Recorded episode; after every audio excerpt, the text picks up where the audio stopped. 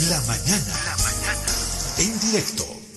Le voy a dar la bienvenida a Emerson Calderón. Es el secretario general de la Dirección Estratégica de Reivindicación eh, Marítima, Silala y Recursos Hídricos Internacionales, DIREMAR. Vamos a conversar con él a propósito de este fallo que emitió ayer la Corte Internacional de Justicia de la Haya en el tema de las aguas del Silala. Eh, Emerson, ¿cómo está? Un gusto saludarlo, buen día, bienvenido. Le agradezco por la llamada, por su tiempo, por responder en este contacto. Emerson, entiendo que usted está todavía allá en La Haya o ya está de retorno en Bolivia. Buenos días, Pedro. Un saludo a la audiencia de Radio Herbol. Todavía nos encontramos acá en La Haya atendiendo diferentes entrevistas, contactos de los medios de prensa. Así que estamos todavía aquí eh, en Países Bajos y pronto nos desplazaremos a Bolivia. Muy bien, eh, Emerson. Bueno, se abrió, como era de esperarse, la, la polémica en torno a las aguas del Silala, este fallo que emitió ayer la Corte, los detalles que brindó la Corte, y era natural que se abra un, gran debate, no sabemos cuánto se prolongará, pero ahí está instalado. Emerson, desde la perspectiva de ustedes, del gobierno, de sus instituciones, ¿qué fue esto de la Haya y lo que dijo, entre todo lo que dijo la, la Corte ayer? ¿Cómo lo debemos asumir los bolivianos? Porque es bueno dejar las cosas bien claras y saber qué, qué, qué ocurrió, ¿no? No es cuestión de decir, bueno, ya pasó, doblamos la página. No, no, no, no es así. Tiene que quedar bien claro qué ha ocurrido acá, los puntos sobre las IES, como, como se dice, ¿no? Porque no hay otra forma de avanzar y de aprender de las, de las experiencias. Para ustedes, Emerson, ¿qué fue esto? ¿Fue un triunfo de Bolivia? ¿Fue una derrota de Bolivia? ¿Un triunfo de Chile? ¿Fue un empate? ¿Cuál es la mirada de ustedes? Gracias, estimado Pedro. Como tú bien dices, ayer la Corte emitió un fallo que nosotros lo consideramos ecuánime, equitativo, razonable. Es un fallo eh, que establece eh, condiciones favorables para Bolivia de acuerdo a los derechos e intereses que ha reclamado ante la Corte. Es importante destacar que este tribunal ha determinado Primero, que Bolivia tiene derecho soberano sobre los canales instalados en las aguas del Silala y por lo tanto tiene derecho a decidir de manera unilateral si los ha de conservar o los ha de retirar. Segundo aspecto importante es que la Corte establece que Chile ha aceptado y ha reconocido en el transcurso del proceso que Bolivia tiene el derecho a un uso equitativo y razonable de las aguas que se encuentran en su territorio. Y tercero, que tiene derecho a restaurar, a recuperar los bofedales del Silala que se han visto perjudicados, eh, dañados por la instalación de esta canalización que solo beneficia a Chile y en la cual Bolivia tiene que soportar todas las cargas y perjuicios en su territorio.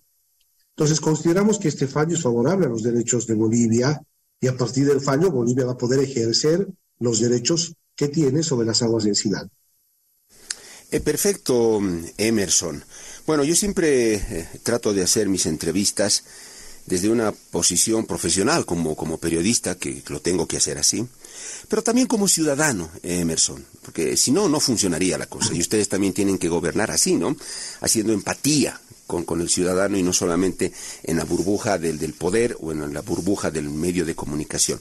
En ese entendido, Emerson, hay cosas que a mí, la verdad, no me, no me quedan muy claras y me cuestionan mucho. Por ejemplo, nosotros hasta el cansancio y a rajatabla dijimos que el Silala no era un río, que era un manantial.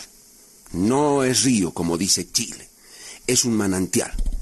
Y resulta que ahora sí es un río es un agua de curso internacional. ¿Eso lo, lo, tenemos que anotar como a favor o en contra nuestra? Esa fue una posición que mantuvo Bolivia hasta el año 2018, en base a investigaciones científicas que se habían realizado en el país. Existen varios trabajos, varios estudios que determinaron de manera fehaciente que el Silala no era un río internacional y no era un curso internacional de agua. Didemar ha contratado los servicios de una consultora internacional con enorme experiencia en el estudio de recursos hídricos transfronterizos en los Andes y ha conformado un equipo nacional de alto nivel que ya había trabajado en el pasado en las aguas de Silala y ha realizado una investigación completa, a detalle, de este recurso hídrico. En ese contexto, los resultados de esta investigación han determinado que en el Silala existe un flujo natural que escurre de Bolivia hacia Chile, debido a la topografía del lugar, pero que también la canalización ha generado un impacto en ese flujo, mejorándolo hacia Chile. En ese contexto es que la posición que Bolivia ha asumido el año 2018 ante la Corte Internacional de Justicia se haya fundada en las investigaciones y en los resultados que ha arrojado, que ha alcanzado la ciencia. Y es en ese contexto que han habido ciertas coincidencias con los estudios que también Chile ha realizado en su territorio.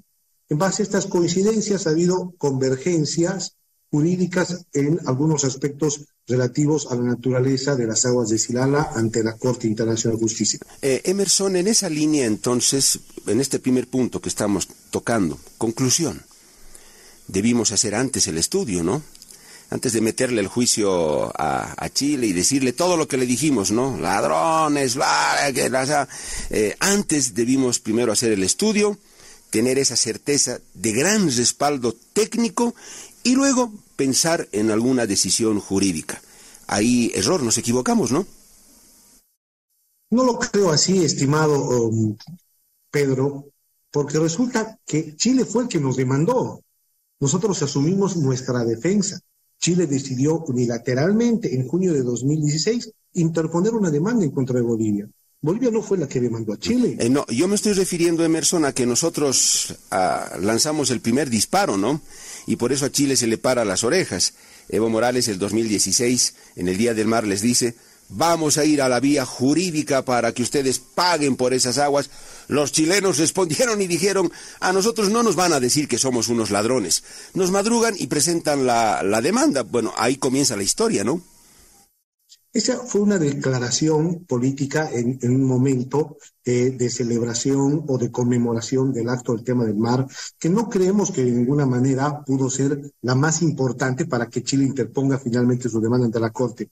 Las razones que deducimos por las cuales Chile acudió a la Corte es, de acuerdo a los antecedentes del proceso y de la causa, es que trató de evitar desde el pasado que Bolivia desmantele los canales trató de evitar también que Bolivia utilice y aproveche estas aguas de los, eh, del Silala. Y finalmente también reclamó cuando Bolivia quiso llevar a cabo tareas de preservación o de restauración de los bofedales. Estas cuestiones ahora van a cambiar, Pedro, porque en virtud del fallo, Bolivia reivindica y reafirma los derechos para estas tres cuestiones sumamente importantes que se declaran o que se interpretan del fallo a nuestro favor.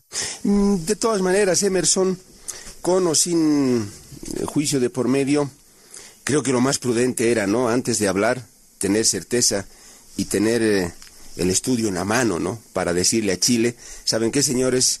El Silala es esto. Y a partir de esto ahora vamos a hablar, porque tenemos el respaldo jurídico. Y si ustedes quieren, en base a este respaldo jurídico técnico que tenemos, podemos ir también a una instancia judicial, si es que así lo desean ustedes. Pero acá está el estudio que tenemos, serio y profundo. Me parece que, por lógica elemental, Emerson, ese era el punto de partida, ¿no? Todos los estudios bolivianos que se realizaron en el pasado establecían que el Silala no era un curso de agua internacional, fue Didemar y DHI que llevó a cabo durante varios años un estudio pormenorizado en las aguas de Silala y los que finalmente determinaron que existía un flujo natural, pero también un flujo mejorado. Eh, disculpa, Emerson, eh, ¿quiénes hicieron esos estudios? Mm, por lo visto los hicieron por aquí pasó, ¿no?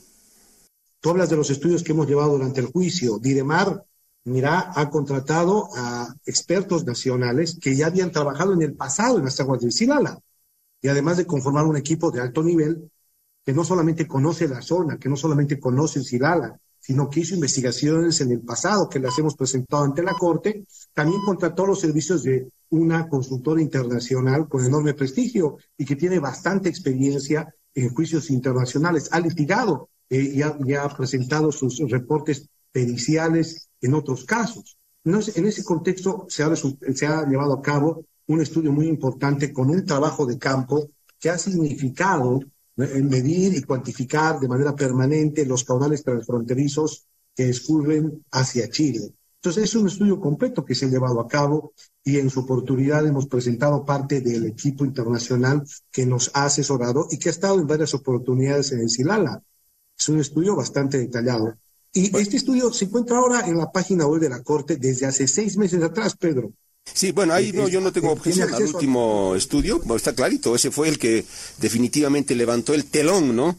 Y puso las cosas en claro. Yo me refería a los otros estudios que no sé si eran más sentimiento patriótico, nacionalista, en fin, que, que primaron, porque ahora este otro mm, parece que puso las cosas en su lugar, ¿no? A ese tipo de estudios yo me estoy refiriendo. Eh, luego, Emerson, eh, acá también en Bolivia, hasta el cansancio nos repitieron las autoridades, eh, el actual partido de gobierno, los anteriores y todos, que las aguas del Silala nos pertenecían en su totalidad, que eran aguas nuestras, que eso estaba bajo nuestra absoluta soberanía. Pero resulta que no, que ahora la Corte ayer nos dijo, los dos países tienen derecho al uso equitativo y razonable de esas aguas, por igual, ambos países. Entonces tampoco había sido que nos pertenecía sí o sí todas las aguas y que eran nuestras, Emerson. Pedro, e, ese mito precisamente surgió en, pleno, en plena etapa neoliberal en nuestro país, a partir de 1996, cuando eh, se establece la controversia entre la prefectura de Potosí y la empresa de Bolivian Railway Company Limited, surgen precisamente los primeros estudios que llevan a cabo la Cancillería de esa época, en 1997, y hacen estudios, no a detalle, que construyen este mito, creemos nosotros, por intereses económicos, de establecer de que no existía ningún flujo posible natural de Bolivia hacia Chile. Esta posición se mantuvo a lo largo del tiempo durante muchos años y es lo que precisamente ahora se ha desvirtuado en base a los estudios técnicos que hemos realizado en Birmat. Eh, eh, Emerson, pero bueno, me, me, sorprende lo que usted dice, Emerson, que fue un mito neoliberal. Pero entonces eso quiere decir que ustedes le siguieron el juego a la perfección al mito neoliberal debían haberlo desmontado Emerson y nada menos que neoliberal, no un mito neoliberal. Ustedes eh, podían abrirnos los ojos a los bolivianos y mostrarnos otra cosa, se alinearon al, mito neoliberal. Existían varios estudios en ese contexto, no solamente de la Cancillería, sino también de Sergio Min. Eh, eh, no te olvides que incluso la Universidad Tomás Frías ha llevado a cabo estudios incluso hasta el 2018, sin tomar en cuenta aspectos fundamentales técnicos que se suscitaban en la zona. Lo que nosotros hemos hecho ha sido descubrir la verdadera naturaleza en un estudio profundo que se ha llevado durante el juicio, ¿no? el año, entre el año 2017 y 2018. Y es bajo esos, esa posición técnica que Bolivia ha asumido su defensa y ha presentado sus argumentos legales ante la Corte Internacional de Justicia. Claro, Emerson, lo que me sorprende es que eh, ustedes también hayan vivido con el mito, ¿no?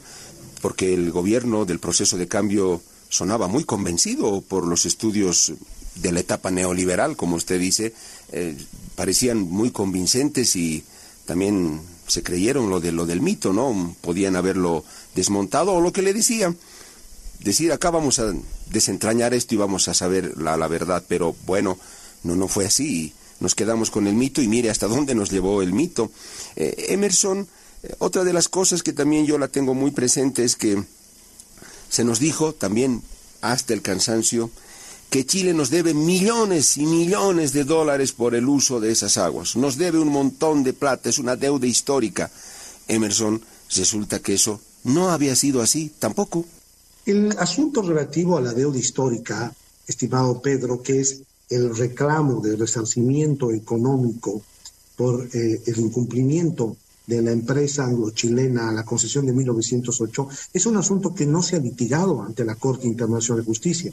Es un asunto que eh, pertenece a otro ámbito y que está enmarcado dentro de la jurisdicción de la gobernación de Potosí como sucesora de la prefectura de Potosí. Precisamente la Corte, eh, cuando hacía alusión a su fallo y durante los alegatos orales, eh, ha quedado claramente establecido que este asunto no está en disputa ante este alto tribunal. Eh, este Emerson, pero em, bueno, si la Corte ayer acaba de decir que ambos países reconocieron que el Silala es un agua de curso internacional compartida, los chilenos nos responderán y nos dirán, ¿qué deuda? ¿De qué les vamos a pagar? Si estas son aguas compartidas, no hay ninguna deuda. O Bolivia cree que a pesar de esto podríamos pensar en un nuevo juicio a Chile para reclamarle el pago. La compensación retroactiva tiene que ver con un resarcimiento por un incumplimiento, estimado Pedro, no por la definición de la naturaleza de las aguas del Silala. ¿no? Bolivia en el pasado planteó un resarcimiento retroactivo porque la empresa anglo-chilena en territorio chileno dio un fin distinto al que estaba autorizado por la prefectura de Potosí. A eso se conoce en nuestro país como deuda histórica, que no se ha ventilado en este juicio internacional. Es una cosa totalmente distinta, diferente, que se tiene que llevar en los ámbitos que correspondan. Ah, bueno, entonces ese juicio Emerson habría que hacérselo a un privado, a un privado y seguramente en otro escenario jurídico. Claro, a la empresa que ha obtenido esa concesión y que se comprometió con la prefectura de Potosí a destinar esa agua al funcionamiento de las locomotoras a vapor que brindaban el servicio de ferrocarril entre Chile y Bolivia. Es esa empresa la que incumplió con la concesión de 1908 y ante ese incumplimiento Potosí reclama su resarcimiento económico. Es un asunto totalmente distinto que no se ha ventilado ante este tribunal y Bolivia ha establecido reserva expresa en, eh, la Corte para que este asunto se ventile en las jurisdicciones que correspondan. Eh, ¿Esta empresa existe todavía, Emerson? ¿Se la puede identificar? ¿A quién le podríamos hacer el juicio o ya no existe? Claro, la empresa existe, tiene su sucesor, así como la prefectura tiene su sucesor en la gobernación de Potosí, la empresa también tiene sus sucesoras y brinda todavía sus servicios. Entonces corresponderá a la gobernación de Potosí iniciar las acciones que considere pertinentes ante esta empresa. Pero la gobernación de Potosí, el Estado central ya no se va a meter ahí. Claro, porque es una concesión que otorgó la prefectura de Potosí a esta empresa, es una concesión otorgada por, la, por un ente subnacional. Y por lo tanto, todo lo relativo a esta concesión, como el mismo Chile lo ha dicho en los alegatos orales y en la fase escrita del proceso, ¿no? De la instalación, de la canalización y de todos los prejuicios que ha ocasionado y todo lo relativo a la concesión se la tiene que ver con la empresa. Chile ha declarado eh, esto ante la Corte Internacional de Justicia.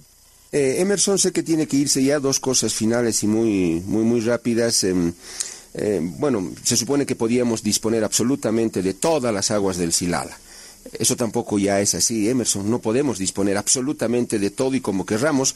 Tenemos que informar, tenemos que notificar sobre decisiones que tomemos acá, como que también Chile lo tiene que hacer en el otro lado. Eso nos dijo ayer la Corte, ¿no? Mira, durante todos estos años, estimado Pedro, Chile ha estado disfrutando y beneficiándose de manera gratuita el del agua mejorada provocada por la canalización.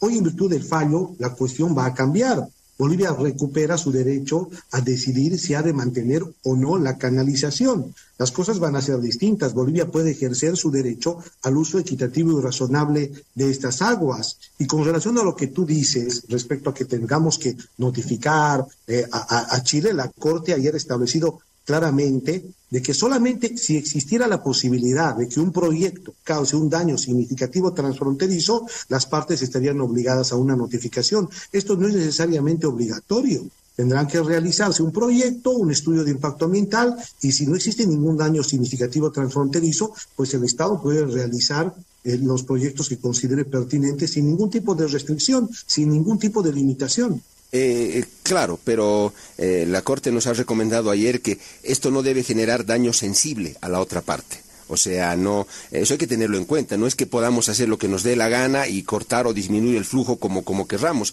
Y para esto tenemos que hacer un acuerdo, Emerson, con Chile. Después de esto, tenemos que hacer un papel con Chile y ambos firmar, ¿no? No, mira, estimado Pedro, durante el juicio, Chile ha aceptado que Bolivia tiene derecho a desmantelar por lo tanto, ha aceptado que si ese desmantelamiento reduce el flujo de agua, no lo va a considerar como ningún daño transfronterizo. Eso se encuentra en el fallo establecido. La Corte precisamente ha destacado esta aceptación y este allanamiento de Chile. por lo tanto, cuando Bolivia decida si así realmente lo hace, desmantelar y se reduce el flujo sin importar el porcentaje, esto ya Chile ha aceptado de que no va a reclamar. Chile también ha aceptado durante el juicio de que si se suscita este desmantelamiento o este uso y se suscita una contaminación que no sea provocada por la mano del hombre, tampoco va a considerar como un daño sensible. Y finalmente ha aceptado que se puede llevar a cabo la restauración de los bofedales del Silala, incluso rellenando las excavaciones que hizo esta empresa para generar esa canalización. Eh, eh, bueno, sí, Emerson, pero lo que usted me dice me da pie a lo siguiente y, quiero acabar ya esto. Em, la Corte no ha establecido umbrales de cuánto le toca a cada quien de estas aguas. Solo dice uso equitativo y razonable. Eh, ese uso equitativo y razonable para Bolivia, ¿cuánto es? El 80% de las aguas, el 70, el 90%. Ese uso equitativo y razonable para Chile, ¿cuánto es? ¿El 30, el 20, el 50%? ¿Con o sin canales? ¿Eso quién lo va a definir? El estudio que ha presentado Bolivia ante la Corte ha identificado que si se retiran los canales, va a haber una reducción del flujo de agua transfronterizo entre un 11 a 33%, estimado Pedro. Es decir, que solo con el desmantelamiento y la restauración el flujo transfronterizo va a bajar en esa cantidad. Lo que resta, que es el flujo natural, ambas partes tienen un derecho a un uso equitativo y razonable, de acuerdo a los factores que se establecen en el derecho internacional, y Bolivia va a hacer, pues, eh, el uso que le corresponda en el lugar. Tiene la completa libertad, como lo hace Chile en su territorio, sin ningún tipo de limitación ni restricción. Esta es una decisión soberana que ahora la ha declarado la Corte Internacional de Justicia. Entonces no hay necesidad de tratado, de acuerdo, de nada. Solamente va a haber necesidad, Pedro, de un acuerdo si es que Chile quiere que Bolivia mantenga la canalización. Una cosa distinta de lo que está sucediendo hoy, porque resulta que ahora Chile recibe todo el flujo, la totalidad de las aguas de Silala, sin un acuerdo con Bolivia. Hoy, gracias al juicio que hemos tenido en La Haya y al fallo de la Corte, si es que Chile quiere seguir recibiendo ese mismo caudal, pues tendría que negociar con Bolivia para que Bolivia mantenga esa canalización. Bolivia tiene el derecho de retirar la canalización si lo desea, gracias a la aceptación que Chile ha hecho ante la Corte. Bueno, entonces si Chile no está de acuerdo en, negociar, hacer nada eh, eh, para mantener los, los, los, canales, Bolivia retira los canales. Y claro, y podría darse la situación de que pierde Chile ese flujo mejorado producido por la canalización. Entonces, eh, depende en estos momentos de un acuerdo. Esto no está descartado, ¿no? Eh, eh, eh, la, figura de la compensación no ha quedado descartada en el juicio. Es una posibilidad que se puede suscitar en el futuro. Por eso la Corte ha sido clara cuando dice que no va a discutir asuntos que son hipotéticos. No sabemos lo que Chile puede pretender el próximo año. Esa será una decisión de Chile, si quiere o no que Bolivia conserve los canales y que se mantenga ese flujo mejorado hacia su territorio. Gracias, Emerson. Se puede hablar mucho de esto. Ojalá tengamos oportunidad, tal vez cuando usted vuelva al país. Ha sido un gusto. Que tenga buen día. Gracias a ti, Pedro. Buenos días. El eh, secretario general de la Dirección Estratégica de Reivindicación Marítima, Silala y Recursos Hídricos Internacionales, Diremar. Ahí está lo que piensa de alguna manera el gobierno, lo que nosotros hemos eh, preguntado y lo que Emerson Calderón ha respondido. Usted siempre tiene la palabra.